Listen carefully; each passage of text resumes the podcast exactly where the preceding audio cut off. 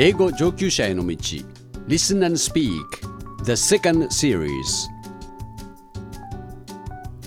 1. Dialogue for Introduction.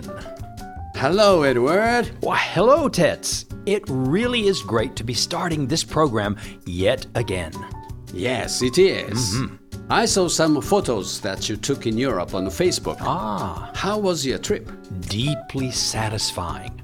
As you know, I introduced Europe to my son, and we thoroughly enjoyed ourselves. It is always exciting to experience another culture It is. Ah, I recall the bright lights of London as my plane landed there many years ago. Ah, yes, they are beautiful. I felt the same way landing in Paris. Ah, a galaxy of lights from the City of Light. True, so true. And yet, those same lights have become a symbol of human folly. What on earth do you mean, Tets? Many people are choosing to reside in cities rather than in rural areas. That's true. It is their lights that we saw from the planes so high above, those glittering man made stars. The energy needed to power those lights leads to an increase in environmental CO2. We should stop people from concentrating in urban areas and return to a rural way of life. Well, if you listen to this month's passage, you might just change your mind, Hmm, that would be nice. wouldn't it? Let's see if I'm convinced.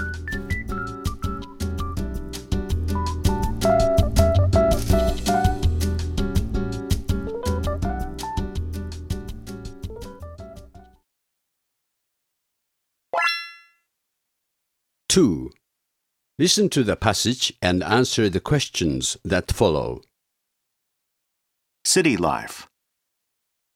It is predicted that two thirds of the world's population will be living in cities by the year 2030. Many people worry this will lead to increased greenhouse gas emissions and greater environmental damage. A recent study carried out in the UK, however, suggests the reverse may be true. According to the study, well planned cities can actually have lower CO2 emissions per person than suburban or rural areas. In cities, two of the biggest sources of CO2 are emissions from vehicles and domestic waste.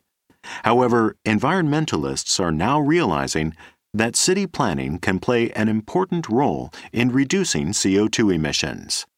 In the U.S. city of Denver, for example, CO2 emissions per person are almost twice those in New York City. This is because Denver is spread out and its residents rely on cars for transportation, while New York City is densely populated and has an efficient public transportation network.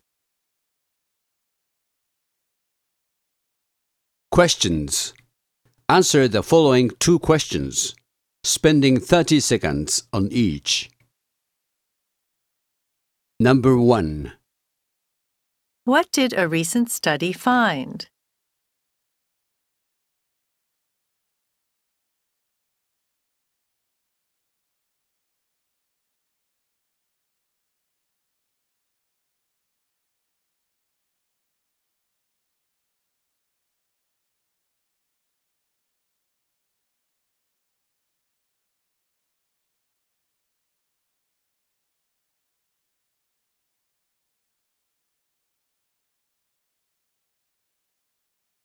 Number 2. What is one thing the speaker says about Denver?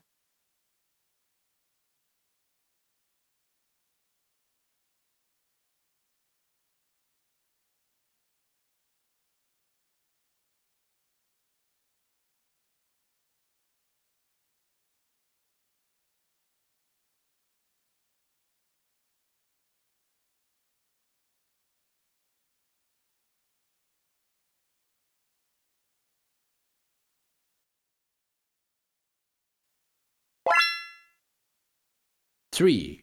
Let's study vocabulary and expressions. Listen to my Japanese and repeat after Edward. 1. 予測する Predict. Predict. 2. 何々につながる Lead to. Lead to. 3. 増加 increase, increase, 4. 温室効果ガス greenhouse gas, greenhouse gas, 5. 排出 emission, emission, 6. 研究調査などを行う carry out, carry out, 7. 逆 reverse, reverse, 8. うまく計画された well planned, well planned, 9. 家庭ごみ domestic waste, domestic waste, 10. 都市計画 city planning, city planning, 11. 減らす reduce, reduce, 12. 人口が密集している densely populated, densely populated, 13. 効率的な efficient, efficient, 4. Listen to the passage and once more answer the two questions that follow. City life. It is predicted that two thirds of the world's population will be living in cities by the year 2030. Many people worry this will lead to increased greenhouse gas emissions and greater environmental damage. A recent study carried out in the UK, however, suggests the reverse may be true. According to the study, well planned cities can actually have lower CO2 emissions per person than suburban or rural areas. In cities, two of the biggest sources of CO2 are emissions from vehicles and domestic waste. However, environmentalists are now realizing that city planning can play an important role in reducing CO2 emissions. In the U.S. city of Denver, for example, CO2 emissions per person are almost twice those in New York City. This is because Denver is spread out, and its residents rely on cars for transportation, while New York City is densely populated and has an efficient public transportation network.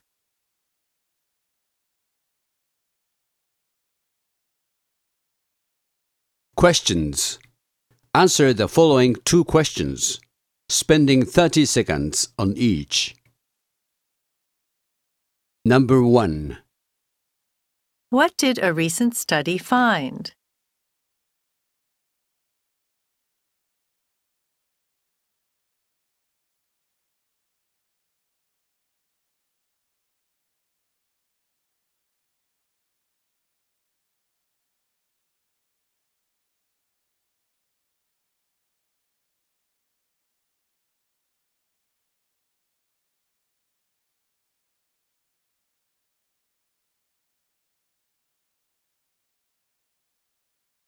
Number 2.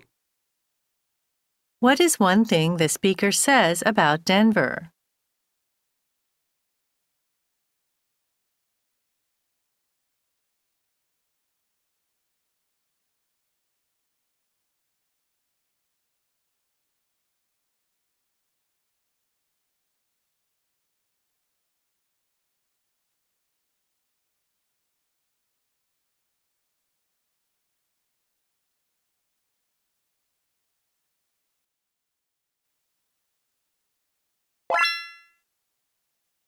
Five. Repetition and interpretation drill. The passage is read with pauses and Japanese interpretation. First, repeat during each pause. Practice again and again until your repetition becomes perfect. Second, listen and interpret during the pauses.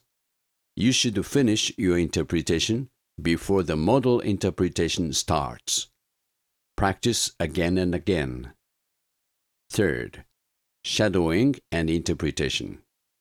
While listening to English, shadow the part in English.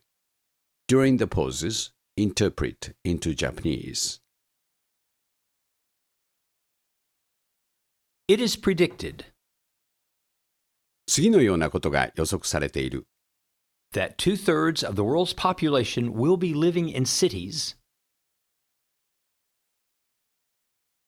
世界の人口の3分の2が都市に住むことになるだろう。by the year 2030. 2030年までには Many people worry 多くの人々が心配している。this will lead to increased greenhouse gas emissions and greater environmental damage.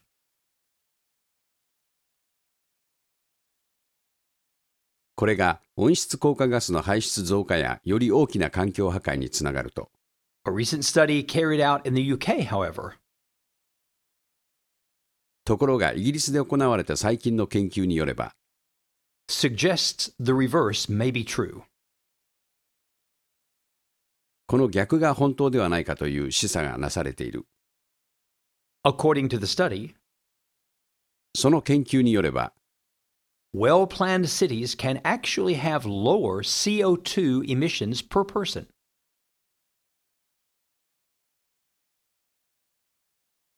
よく計画された都市は実際には1人当たりの二酸化炭素排出量が少ない。 than suburban or rural areas. 郊外や田舎と比べて、 In cities, two of the biggest sources of CO2 are 都市における最も大きな二酸化炭素排出源の2つが、emissions from vehicles and domestic waste. 自動車の排気ガスと家庭ゴミである。However, environmentalists are now realizing しかし環境保護主義者は以下のようなことを認識しつつある。that city planning can play an important role in reducing CO2 emissions.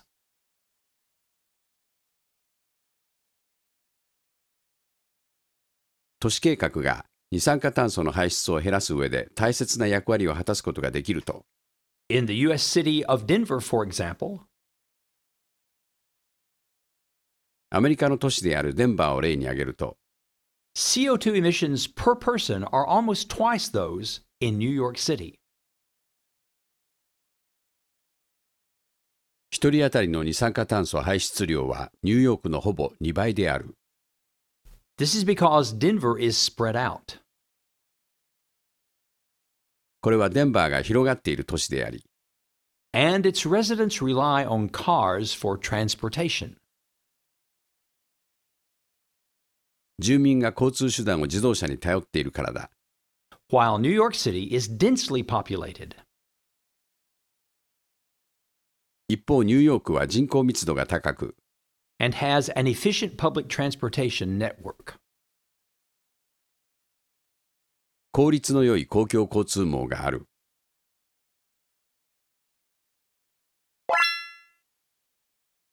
Six, model answers.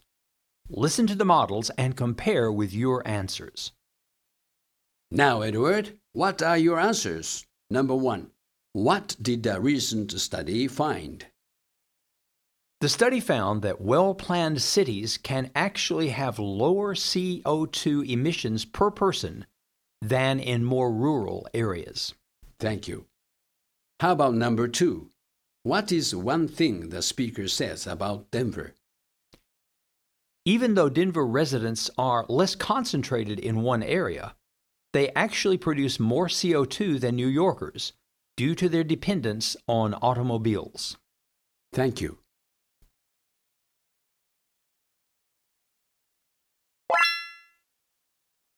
Seven, challenge one. Now, Edward is going to make a statement about the article. Please express your agreement or disagreement with this statement. You should continue to speak for at least 30 seconds. Living in a place like Denver that is less populated than New York is ideal for an environmentalist like me who worries about the increase in environmental CO2. I always feel guilty whenever I use an elevator in a skyscraper and enjoy the beautiful night view of places like Manhattan. Densely populated areas must produce more CO2 than rural areas.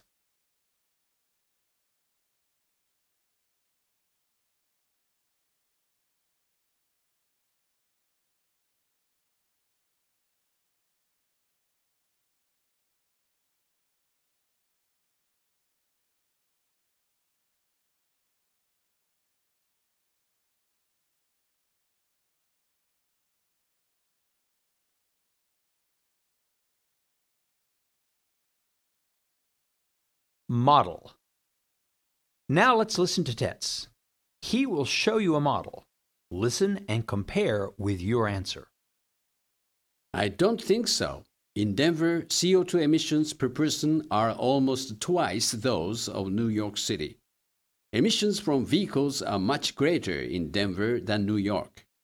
Denver is spread out and people use cars more often than those living in New York City. People in New York City use public transportation systems instead of relying on cars. New York City is densely populated, but its public transportation systems are more developed.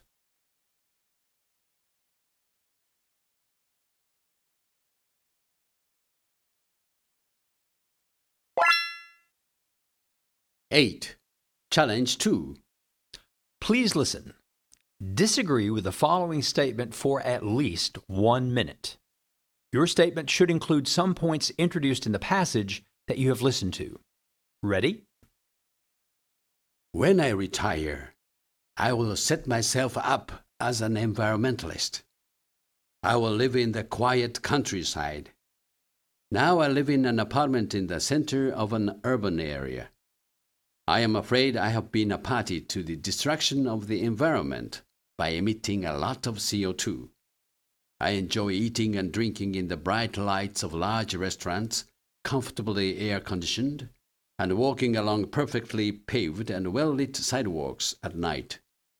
Our densely populated cities are actually deadly sources of CO2 emissions.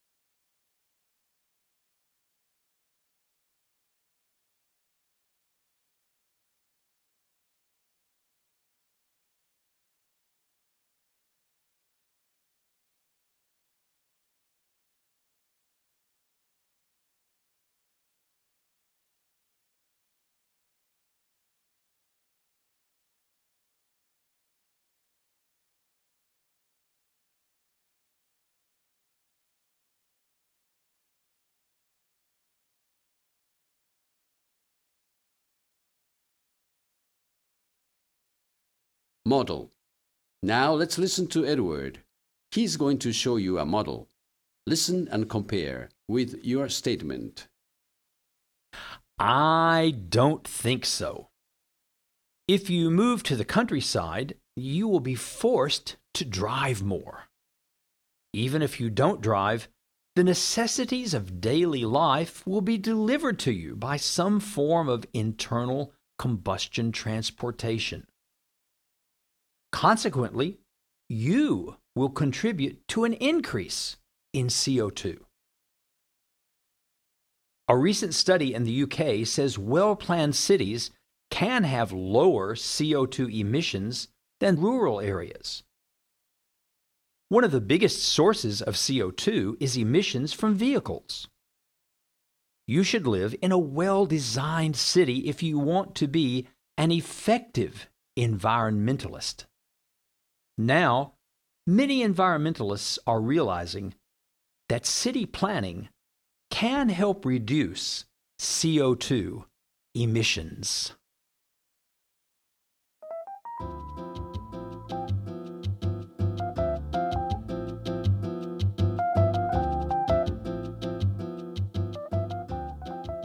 Nine. Closing dialogue. Now, Tets, what do you think? If you are a true environmentalist, I've got it. ah, Mm-hmm. I've got it. Thank you very much. I should change my mind. Okay, okay. Mm, transportation is one of the problems. Yep. The more we move around in cars and trucks, the more we emit CO2. Sadly true. Living in an apartment building or mansion may actually be more economical and environmentally friendly. You will use less energy for air conditioning. The key here is good city planning. Hmm, fighting global warming while keeping a good standard of living is a very difficult problem. In any case, thank you for your souvenir. My pleasure. This month's passage has inspired me to study more about this problem. Great. If you do an internet search of terms such as Denver, New York, greenhouse gas, densely populated, and so on, you will surely find some useful and stimulating related information. Thank you, Edward. Hmm. I will try. Hmm. Now, till next time, Goodbye and see you soon.